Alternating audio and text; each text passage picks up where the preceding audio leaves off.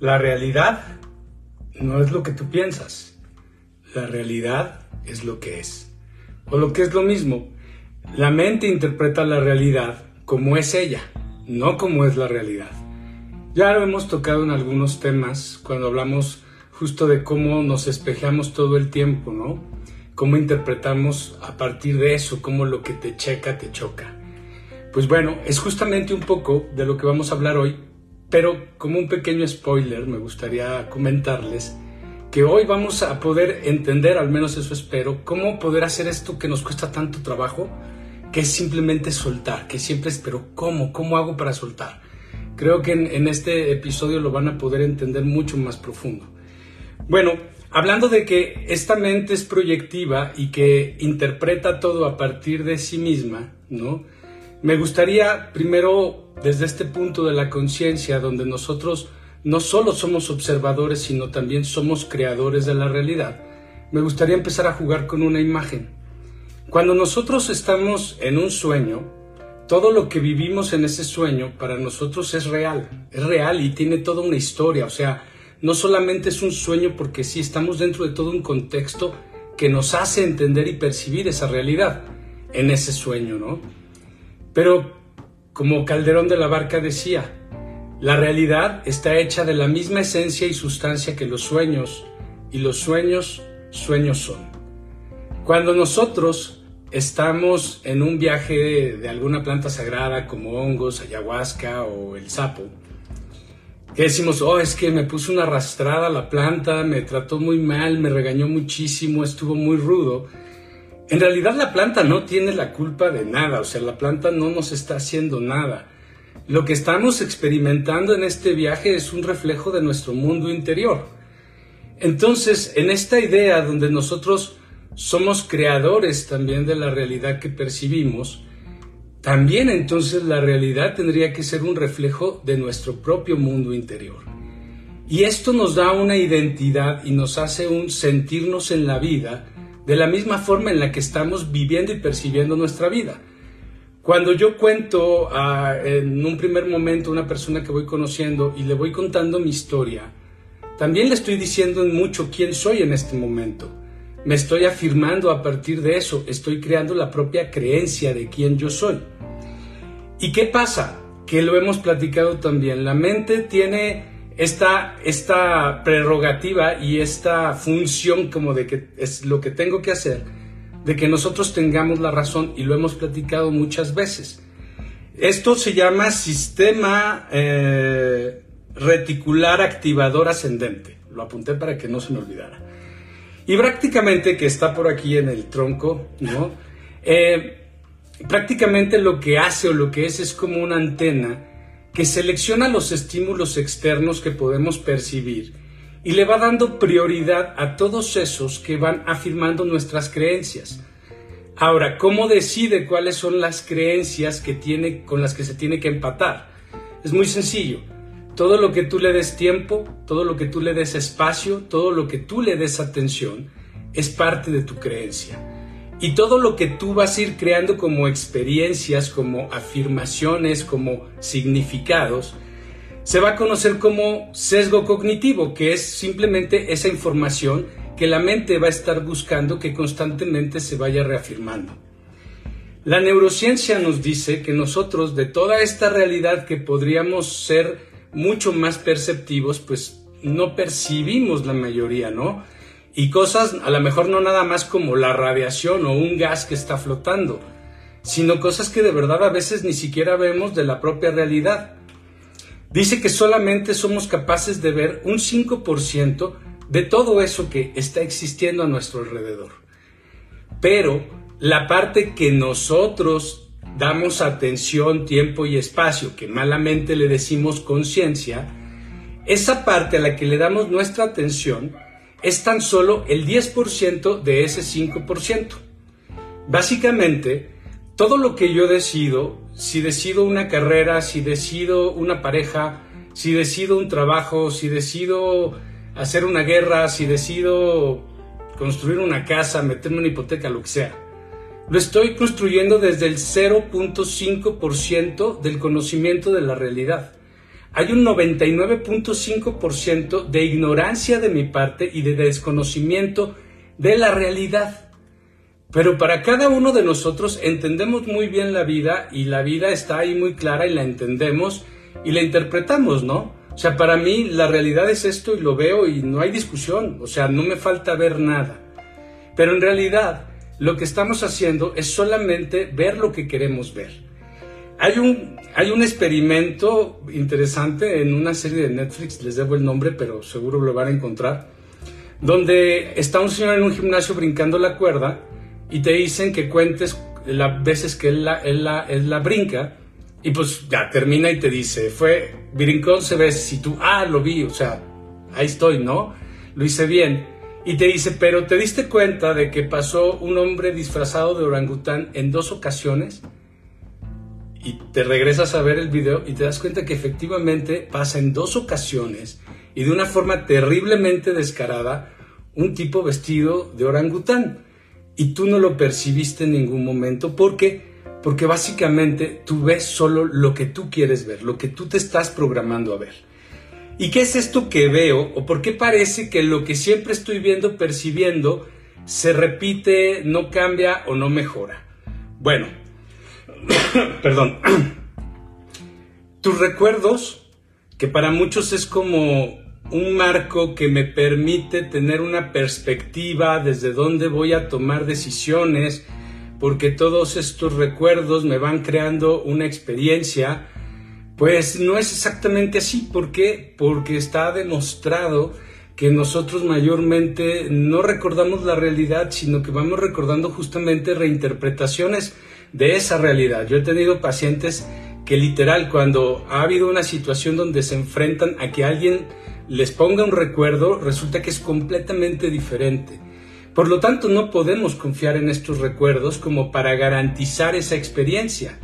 Mayormente, estos recuerdos y todas las proyecciones a futuro son propuestas neuronales, pero para la persona que eres en este momento, lo que les decía hace rato, tú eres lo que tú estás sintiendo de ti en este momento y todo lo que te permites recordar y todo lo que te permites pensar a futuro Simplemente lo único que estás haciendo es crear una misma interpretación del yo en este momento, que se va a dirigir a este lugar que es el que tú estás proyectando, creyendo que es lo único que puede pasar en el, eh, como consecuencia del pasado, ¿no? Aquí esto es interesante porque justo la física cuántica nos dice que la realidad es en realidad, eh, que la realidad es en realidad una construcción holográfica.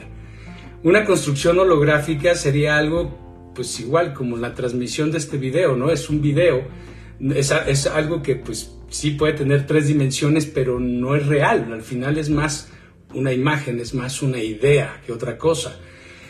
Curioso, ¿no? Porque el taoísmo nos habla desde hace miles de años que nosotros habitamos el maya y que el maya no es la realidad, que la maya es un sueño y que los sueños están hechos de la misma esencia y sustancia que la realidad. Es decir, todo es un sueño, todo es una idea proyectada desde esta mente. Todo es un universo mental. Pero bueno, ¿qué pasa con, un holograma? Un holograma se va construyendo justamente a través de lo conocido y se va proyectando hacia lo que podría ser en posibilidades. Precisamente para que este, esto esté construyéndose, pues tiene que haber un flujo constante ¿sí? La información tiene que estar constantemente allí. Por eso tu cerebro tiene que pensar todo el tiempo. O sea, cuando decimos que podemos controlar nuestra mente es la atención. ¿Por qué? Porque el pensamiento, el ruido que está todo el tiempo en tu cabeza, ese no lo controlas porque ni siquiera lo generas tú. Si tú quieres ahorita dejar de respirar, por mucho que quieras dejar de respirar, vas a tener que volver a, respirar, porque tú no lo manejas, tú no lo puedes controlar puedes ser mucho más consciente de él, puedes darle tu atención o puedes quitarle la atención, así como a la respiración, también al pensamiento. Y eso es justamente volverte el observador para habitar el presente, que es lo que siempre, de lo que siempre hablamos. Y que es justamente desde, pues también una visión eh, de la neurociencia, de cómo también vamos creando una conciencia diferente sobre lo que existe porque al no estar encerrado en mis prejuicios de la realidad, puedo ver muchas más cosas, puedo permitirme hackear una mente y ver otras posibilidades y construirlas y permitir que mi mente trabaje para mí en contra, a, diferencia de cómo lo hacemos, ¿no? Que parece que trabaja en contra de nosotros. Pero esto ocurre justamente porque nosotros no estamos habitando de forma congruente con el flujo constante de la vida. Se los voy a poner así. Cuando nosotros estamos en el pasado o estamos proyectándonos hacia el futuro, lo que nosotros tenemos son imágenes congeladas de la realidad. ¿sí? Porque aunque estemos viendo las cosas que podrían pasar, es más como si estuvieras viendo fotografías, fotografías carentes de movimiento, porque no están en el presente. Solo el movimiento se da en el presente. Al tenerlas en tu mente, lo único que estás haciendo es deteniéndolas, las estás congelando lo que resiste persiste, en donde hay resistencia, la energía se atora, no fluye, es lo que podríamos considerar una mala energía o una energía de baja vibración, porque está en resistencia, ¿sí? Entonces, ¿qué es lo que sucede? Nosotros vivimos en un flujo constante y tal vez esta idea, esta imagen les pueda ayudar para entender este punto, porque es algo más como de, lo tengo que entender, ¿no? A un nivel más profundo, porque no es algo tan racional, aunque tiene su parte racional. Un hombre no puede meterse a bañar en un mismo río dos veces. ¿Por qué no? Porque para que fuera el mismo río, tendría que ser exactamente igual, tendría no que haber cambiado. Tendría que haber los mismos peces, la misma arena, las mismas piedras, las mismas plantas, la misma agua. Y ya desde el agua fluye y fluye y fluye. Es decir, mi atención al estar en este pasado y en este futuro entra en disonancia completa con la realidad. Por eso yo no puedo ver posibilidades, por eso no encuentro soluciones, porque no estoy presente observando, estoy creando y sigo creando la misma realidad que yo estoy pensando, porque no estoy viviendo en la realidad, estoy pensándola. Yo les digo a mis pacientes que el celular y el iPad ya se volvieron como un segundo ego, una segunda mente, ¿no? Porque si no estoy acá en mi cabeza pensando, estoy distraído en redes sociales, en perder el tiempo nada más, pero no estoy presente. Cuando nosotros estamos en este río atorado sin ver la realidad, solamente lo que pensamos, lo que estamos haciendo en realidad es que al ver siempre lo que quiero ver, yo estoy interpretando la realidad desde eso, porque quiero ver eso, construyo eso, lo veo, lo interpreto. En esta interpretación estoy confirmando lo que yo ya creo, estoy haciendo más fuerte mi creencia y entonces le doy creación. ¿Sí? Ok, vamos a pasar a, la parte buena, proactiva de esto, ¿no? Y vamos a empezar con una frase que todos conocemos que dice que la verdad os hará libres. ¿Qué es la verdad? ¿Quién tiene la verdad? ¿Dónde encuentro la verdad? ¿Qué libro leo? ¿Qué hago para conocer la verdad?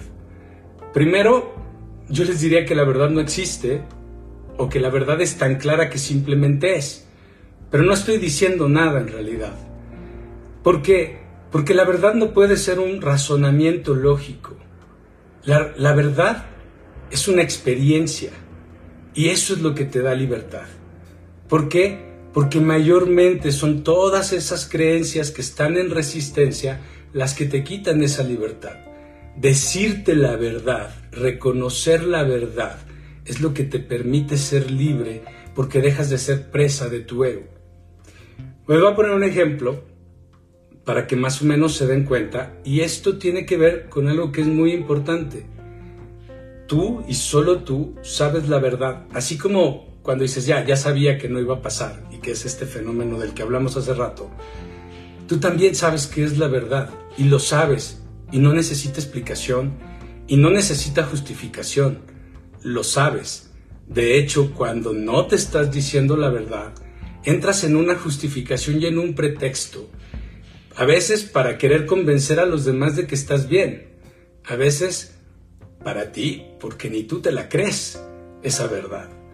Entonces, ahí empieza realmente todo. Y les voy a poner un ejemplo que acaba de pasar con un paciente que tengo, que él quiere tener una profesión y aunque lleva varios años tratando de lograr el éxito, ¿no? el reconocimiento, no ha podido y la verdad es que lo que yo más veo en él es frustración, ira, eh, miseria un poco en muchos niveles, ¿no?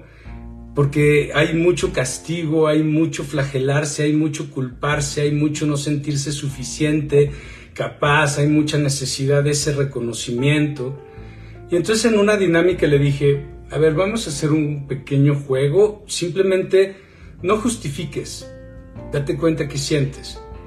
Y me dice, ok, le digo, imagínate que llega un yo del futuro de 10, 20 años y se pone frente a ti y te dice, por favor, ya deja de buscar esa profesión, ya, suelta esa profesión, no, no, no te va a traer nada bueno, suéltalo, no va a ser para ti. Entonces me dice, uff, lo primero, siento mucho enojo por todo el tiempo que le he invertido, porque fíjate que yo, y es como, ok, no, no necesito la plática, no necesito la justificación, no necesito que me cuentes nada. Te enojas, sientes este enojo porque le has dado mucho tiempo. Esa es la información que necesitas. ¿Qué más? Siento mucho enojo porque, porque otros sí pueden y yo no. Porque fíjate que es, no, no platiques date cuenta, hazlo consciente. Estás enojado porque te estás comparando, porque lo estás viendo desde el ego. ¿Qué más sentiste? Y me dice, uff, pues esto último me cuesta mucho más trabajo porque la verdad es que tengo que confesar que sentí mucha paz. Sentí que me, que me quité un gran peso de encima como de, pues si no va a pasar, no va a pasar. Y no se trata de abandonar sueños. No se trata de no luchar por lo que queremos. Se trata de ser honesto con uno mismo. Se trata de que te des cuenta, realmente es un sueño, es solo un capricho, es solo una necesidad, es solo tu ego lastimado. ¿Cuántas veces nosotros damos demasiada energía tratando de perseguir uno de estos sueños, cuando en realidad lo único que estamos haciendo es agredirnos, es atacarnos, es no darnos la vida que nos merecemos.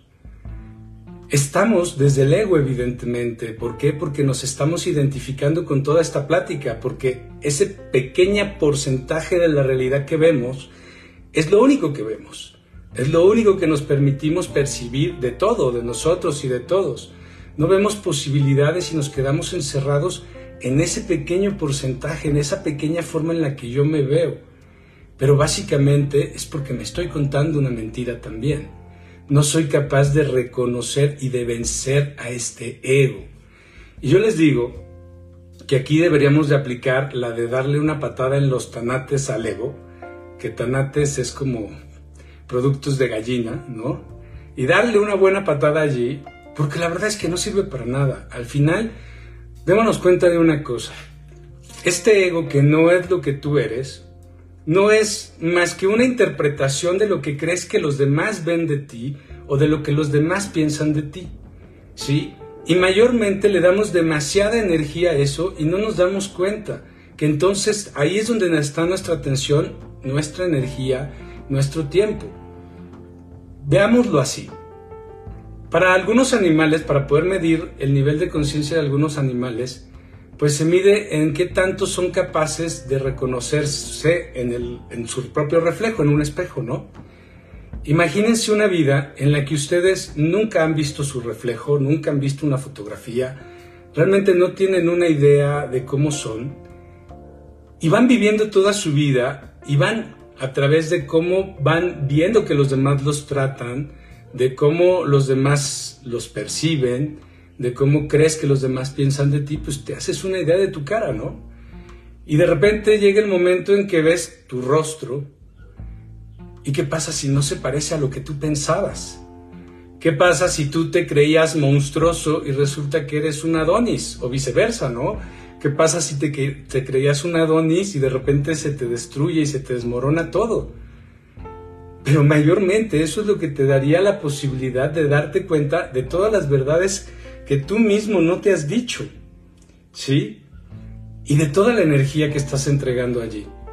Tengo un paciente que está buscando un mejor trabajo y tiene como mucho tiempo y está un poco atorado en su frustración y en su creencia de que no va a poder nunca, ¿no?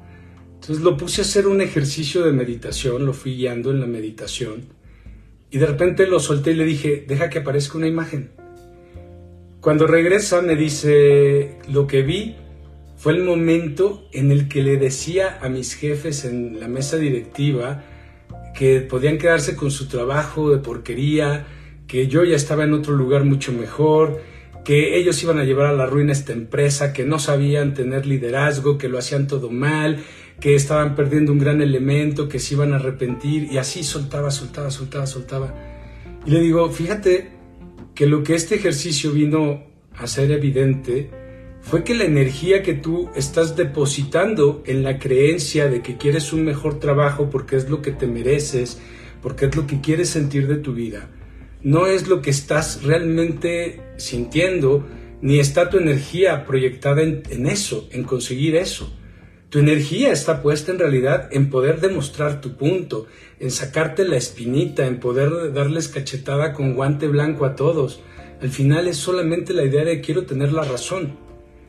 ¿Y qué pasa con eso? Pues no está mal, pero pues, causa y efecto. ¿Qué es lo que quieres realmente en tu vida?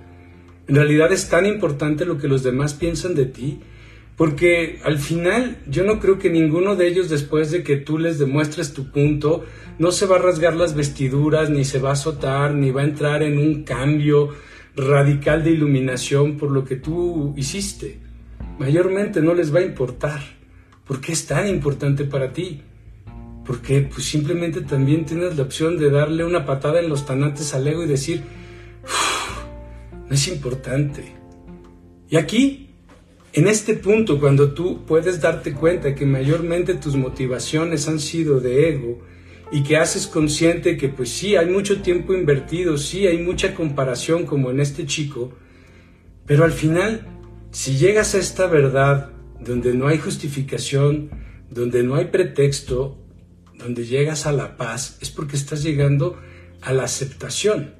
Y esto es importante ¿Por qué? Porque en la aceptación está entrando justamente un proceso de conciencia.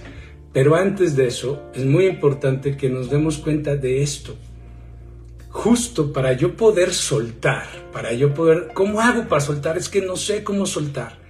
Para poder soltar tienes que llegar a tu verdad. A esa verdad que solamente tú puedes descubrir. Que te des cuenta cuál es, sin mentiras, sin, sin justificaciones, sin pretextos, es tuya.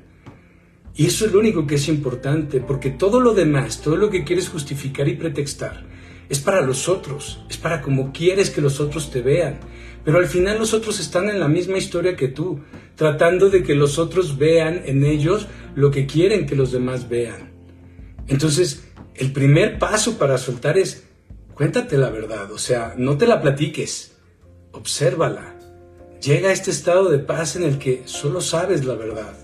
No hay un razonamiento, es esta sensación que es la que hace que te des cuenta y ahí es cuando entra justamente el proceso de conciencia.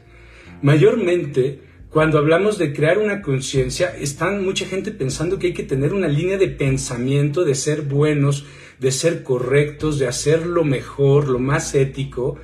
No, no es por allí. Es justo que te des cuenta de ti, de tus verdades, para que eso que estaba inconsciente se vuelva consciente. Y no tienes que hacer más. Ahí es donde la frase de Carl Jung tiene sentido. Si no haces consciente lo inconsciente, el subconsciente va a tomar todas las decisiones y a esas decisiones les vas a llamar destino. El destino no es más que este mismo holograma que tú vas construyendo a través de todo lo que piensas y de todo lo que crees que va a pasar. Y la vida se va proyectando así porque tú estás creando ese destino. Tú lo estás pensando desde antes y no te has dado cuenta. Y todas las cosas van tomando una lógica en ti porque van teniendo sentido porque tú eres el que lo crea y el que lo percibe. ¿Qué tienes que hacer? Mayormente solo darte cuenta, permitir que esta información una vez que llega a hacerse consciente, Deja que la mente permita entonces crear otras posibilidades, ver otros paradigmas, otras, otras realidades, y volvemos otra vez con la física cuántica, ¿no?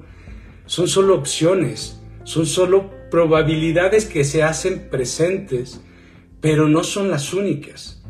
Hay 99.5% de realidad que no vemos, que no percibimos. Y la cosa es que nunca nos damos cuenta porque siempre estamos en emociones de conflicto. Nunca estamos en una percepción de paz, de armonía, de tranquilidad, porque estamos en este pensamiento constante creando imágenes e imágenes. La mente déjala que piense, pero no tienes que estar ahí viéndola todo el tiempo. no tienes que creer todo lo que te dice, que es lo que siempre hablamos. Por ejemplo, ya para terminar, me gustaría esto, porque es como muy de todos, creo, o al menos de mí, y ahí ya me estaría yo proyectando. Pero en algún momento de mi vida, en el momento que me enamoro o me enamoraba, ¿no? Pues obviamente hay una atracción física, pero hay algo más que está allí, ¿no? Estoy hablando del enamoramiento cuando todavía tenemos muchos issues, mucho trabajo, ¿no? Porque pues en realidad confundimos ahí el amor con apego, ¿no? Con deseo, con necesidad. ¿Qué sucede? No solamente es la atracción física, hay algo más que te jala de esta persona. Hay algo que hace que tú quieras que te quiera. Hay una necesidad de que te quiera. Hay un deseo de que esta persona te admire, te valore, te respete. Por alguna razón necesitas su aprobación. Y entonces, cuando te preguntas por qué estás enamorado, no llegas a este paz, sino que llegas a la justificación de por qué. Y en realidad lo que estás sintiendo mayormente en estas relaciones, que no son de amor, sino que son enamoramiento, pues lo que sientes cuando estás en estas relaciones es justo estas ganas de que te quieran o un miedo a que te dejen de querer. Pero no sientes paz, no te sientes en casa. El mejor piropo que me ha hecho una pareja en la vida fue decirme que cuando estaba conmigo se sentía tan cómodo como cuando estaba solo.